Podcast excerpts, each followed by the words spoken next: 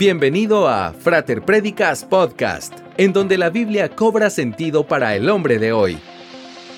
Una producción de la Frater, una iglesia cristiana para la familia. Sé parte de nuestra familia espiritual en frater.org y apoya nuestra misión en fraterdonaciones.org. Comenzamos. Cada vez que nace un niño hay una gran celebración. Los pueblos de nuestros países todavía se estila ofrecer llevar la gallina cuando nace uno de los niños.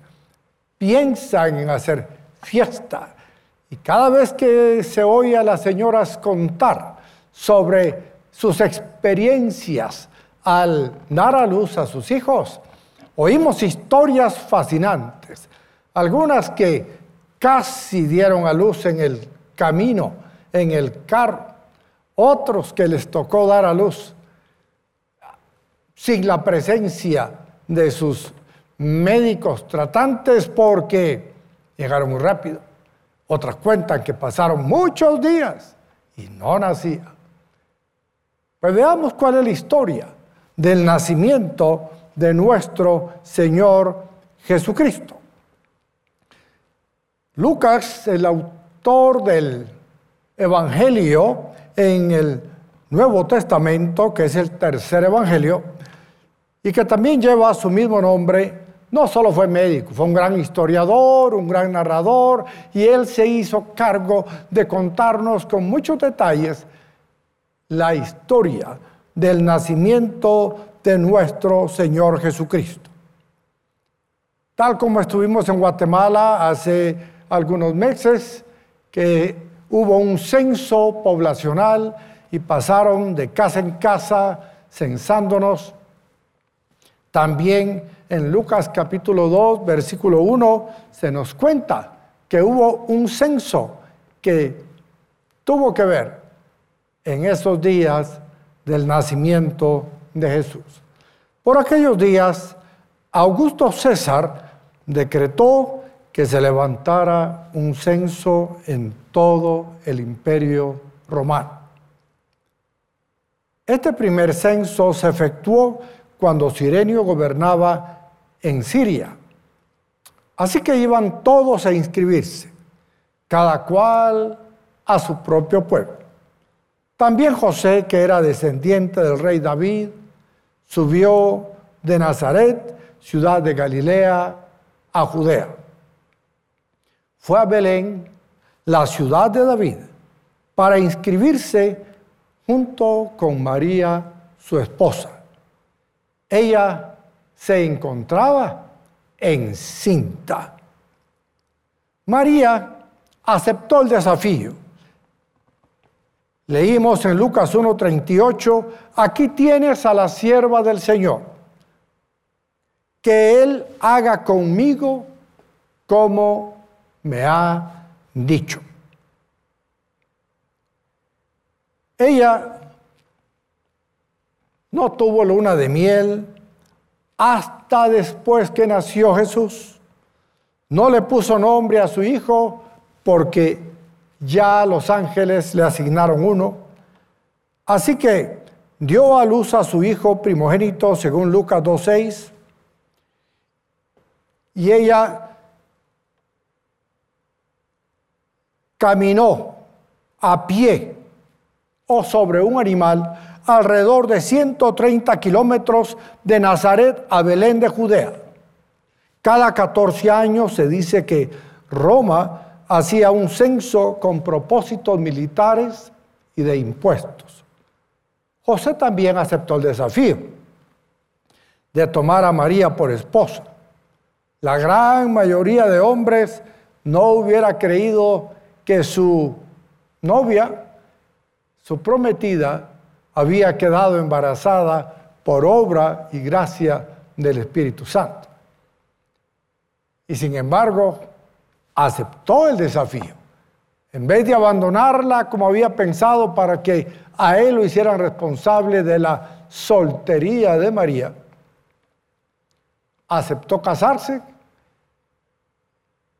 y aceptó a ese niño, Jesús, que fue formado en el vientre de María gracias al Espíritu Santo. Sin lugar a dudas, José era un hombre de fe, piadoso, que creyó la voz de Dios cuando le hablaron. Bueno, estando María y José en Belén de Judea, por razones del censo romano, dice Lucas 2.6, y mientras estaban allí, se le cumplió el tiempo. Así que dio a luz a su hijo primogénito, lo envolvió en pañales y lo acostó en un pesebre, porque no había lugar para ellos en la posada. Una figura de lo que ocurre hoy en día en el corazón de muchas personas. Hay lugar para el deporte, hay lugar para la política, hay lugar para el negocio, hay lugar para el estudio, hay lugar para todo tipo de placeres, pero no hay lugar para nuestro Señor Jesucristo. Y Él está buscando corazones abiertos a los que pueda llegar y transformar las vidas. Ojalá que usted en esta Navidad abra su corazón a Jesús para que Él pueda entrar y nacer en usted y hacerle una nueva creación. La ciudad de David era un lugar histórico y una nueva historia se estaba gestando allí. En Miqueas capítulo 5 versículo 2 dice, "Pero de ti Belén Efrata, pequeña entre los clanes de Judá, saldrá el que gobernará a Israel." Sus orígenes remontan hasta la antigüedad, hasta tiempos inmemoriales ya se había profetizado por Miqueas que el Salvador, el Mesías, el Rey, nacería en Belén. Y Dios usó las circunstancias del censo promovido por el Imperio Romano para mover a José y María a Belén y que se cumpliera la profecía. La razón del censo no era tanto en este caso saber cuántas personas, sino obligar a José y a María a cumplir el mensaje profético de que Jesús nacería en Belén. Nacía en la ciudad de David y era acostado en un pesebre. La divinidad en la humildad. Venía a cumplir su misión. Hoy en día hay millones de niños que nacen en situaciones similares. Niños que nacen en aldeas, en nuestro país muchos niños nacen en sitios con muchos problemas y necesidades. Todavía tenemos lugares donde no llega el agua potable, lugares donde no hay electricidad, lugares que están como cuando nació Jesús allá en Belén. Y sin embargo, de esos lugares carestiados, lugares insignificantes, a veces olvidados, Dios levanta a hombres y mujeres que serán de bien para la sociedad. Sé que no importa dónde nazcamos, lo que importa es que tengamos en nuestros corazones la fe en Dios que vamos a salir adelante. Respecto a Jesús, Juan escribió en el capítulo 1 y versículo 1, en el principio ya existía el verbo y el verbo estaba con Dios y el verbo era Dios. Él estaba con Dios en el principio. Por medio de Él, todas las cosas fueron creadas. Sin Él, nada de lo creado llegó a existir. Dios se hizo carne y habitó entre los hombres. Además, Jesús se hizo pobre por amor a nosotros, para que fuéramos enriquecidos. Dejó la riqueza de la gloria celestial y tomó la forma de hombre para que nosotros en él alcanzáramos nuestro enriquecimiento. Segunda Corintios 8:9 dice, ya conocen la gracia de nuestro Señor Jesucristo, que aunque era rico, por causa de ustedes, se hizo pobre, para que mediante su pobreza ustedes llegaran a ser ricos. Jesús vino y se identificó con los más necesitados de la tierra, para que tanto ellos como de allí para arriba, todo el espectro social, desde el más pobre hasta el más rico, podamos ser enriquecidos con la fe y la bendición de la salvación y la vida eterna. Unos pastores también recibieron la noticia del nacimiento del Salvador. En Lucas 2.8 dice, en esa misma región había unos pastores que pasaban la noche en el campo, turnándose para cuidar sus rebaños. Sucedió que un ángel del Señor se les apareció. La gloria del Señor los envolvió en su luz y se llenaron de temor. Pero el ángel les dijo, no tengan miedo. Miren que les traigo buenas noticias que serán motivo de mucha alegría para todo el pueblo. Hoy les ha nacido en la ciudad de David un Salvador, que es Cristo el Señor. Esto les servirá de señal. Encontrarán a un niño envuelto en pañales y acostado en un pesebre. También los ángeles dieron el anuncio a ese segmento de la sociedad que era el más bajo de todos, a los pastores de ovejas. Recuerden que los reyes de Oriente, conocidos como los reyes magos, llevaron el mensaje del nacimiento de Jesús a el rey Herodes. Así que desde Herodes hasta los pastores todos se enteraron del nacimiento del Señor. Es importante darnos cuenta de que Dios amó de tal manera al mundo. Y eso incluye a todos, los Herodes y los pastores de ovejas. Dios ama a todo el espectro social.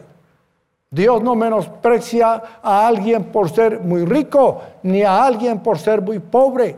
Dios ama a todo el mundo. Y para todo el mundo envió a Jesús para darle salvación. Al ver al ángel, los pastores se llenaron de temor. Pero sus palabras fueron, no tengan miedo. El anuncio no era juicio, sino la noticia que a ellos les había nacido en la ciudad de David un Salvador que era Cristo el Señor.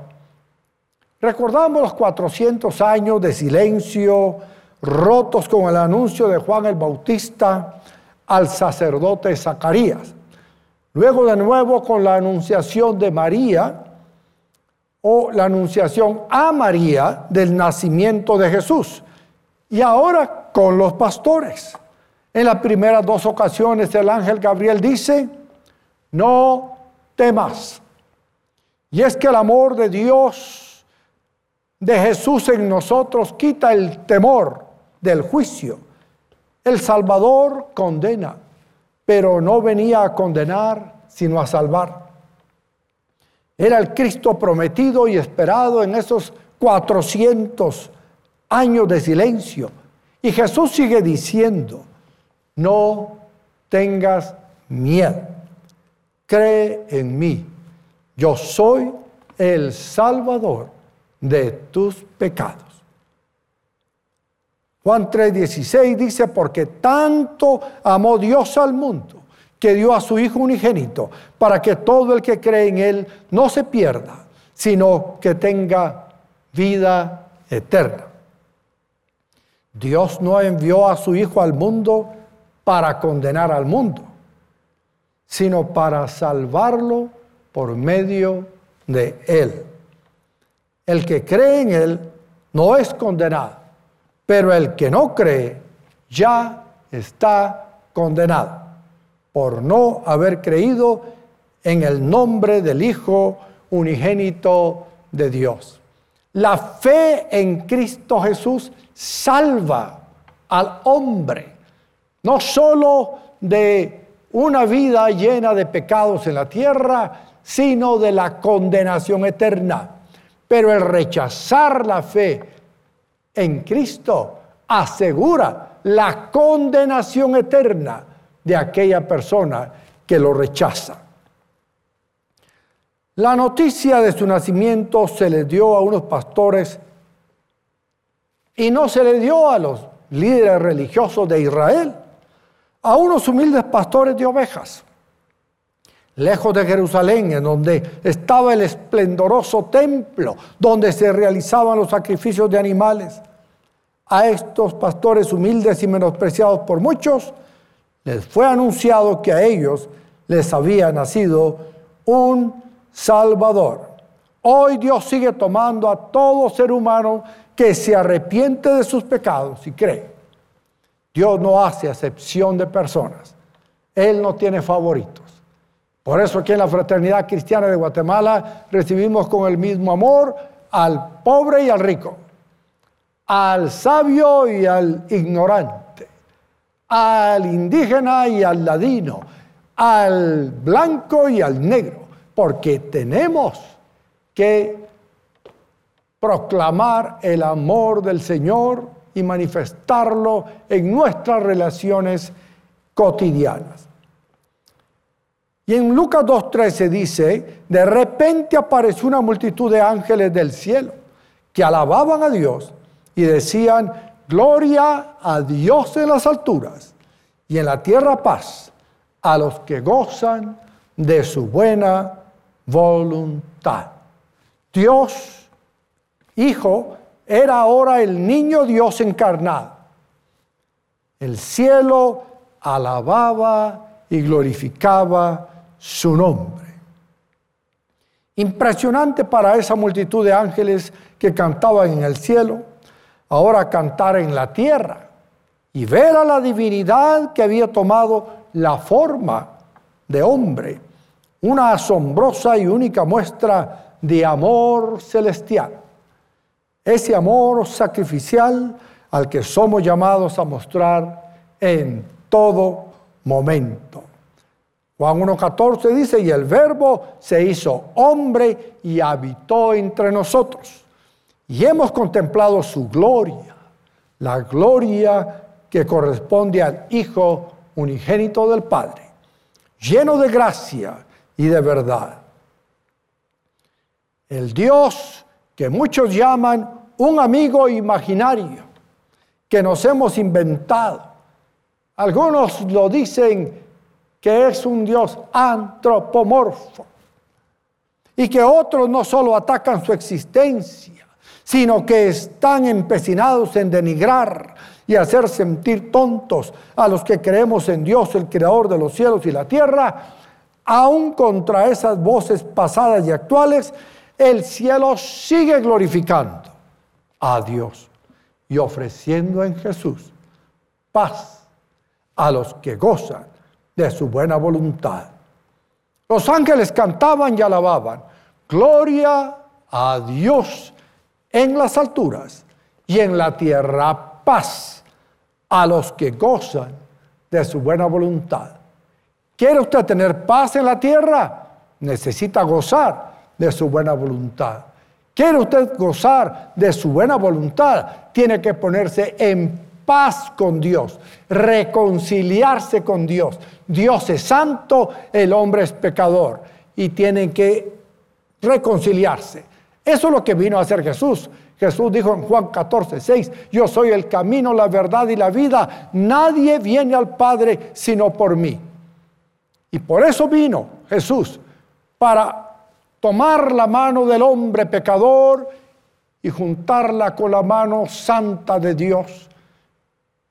Siendo Jesús el mediador, pagó el precio para perdonar nuestros pecados y que nosotros podamos estar en paz con Dios. Una vez que estamos en paz con Dios, ya podemos disfrutar de la paz de Dios, porque ya gozamos de su buena voluntad. Apocalipsis 4:8 dice, hablando de otros ángeles, y cada uno de ellos tenía seis alas y estaba cubierto de ojos por encima y por debajo de las alas, y día y noche repetían sin cesar, Santo, Santo, Santo es el Señor, Dios Todopoderoso, el que era y que es y que ha de venir. Cada vez que estos seres vivientes daban gloria, honra y acción de gracias al que estaba sentado en el trono, al que vive por los siglos de los siglos. Los 24 ancianos se postraban ante él y adoraban al que vive por los siglos de los siglos. Y deponían sus coronas delante del trono, exclamando, digno eres. Y Dios nuestro, de recibir la gloria, la honra y el poder, porque tú creaste todas las cosas, por tu voluntad existen y fueron creadas. Así que encontraron a María y a José y al niño acostado en un pesebre. En Lucas 2.15 dice, cuando los ángeles se fueron al cielo, los pastores se dijeron unos a otros, vamos a Belén, a ver esto que ha pasado y que el Señor nos ha dado a conocer. Así que fueron deprisa y encontraron a María y a José y al niño que estaba acostado en el pesebre. Cuando vieron al niño, contaron lo que les habían dicho acerca de él. Y cuanto lo oyeron, se asombraron de lo que los pastores decían. María, por su parte, guardaba todas estas cosas en su corazón y meditaba acerca de ellas. Los pastores regresaron glorificando y alabando a Dios por lo que habían visto y oído, pues todo sucedió tal y como se les había dicho. Los pastores de ovejas recibieron la noticia, tuvieron fe y lo encontraron tal y como se había dicho. Hoy, todo el que sigue teniendo fe en la promesa del Cristo que vendría para morir en la cruz por nuestros pecados, sigue encontrando la paz con Dios y la paz de Dios. Como leemos en otra parte, mi paz les dejo, mi paz les doy, no como el mundo la da, yo se las doy. Crean en mí, no tengan miedo. Y si algo paraliza a las personas es el miedo. Miedo al futuro, el miedo a envejecer, el miedo al contagio de una enfermedad mortal como el coronavirus, o el cáncer, o diabetes, o muchas otras más. Pero en medio de tantas cosas, Jesucristo sigue presente la Biblia dice que Jesucristo es el mismo de ayer, hoy y por todos los siglos.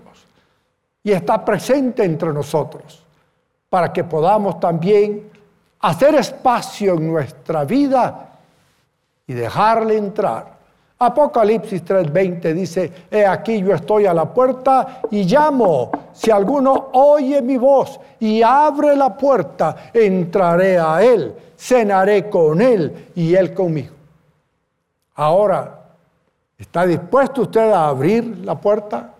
¿Está dispuesto usted a abrir su corazón y decirle, Señor, entra? Él ya está ahí tocando para entrar. ¿Lo va a pasar adelante? Si los quiere invitar, a entrar a su corazón. Le voy a guiar en una oración. Hágala conmigo, con fe. Él entrará y transformará su vida en un lugar de alabanza y de gloria a Dios, en vez de un lugar de quejas, temores y rencores. Ore conmigo así.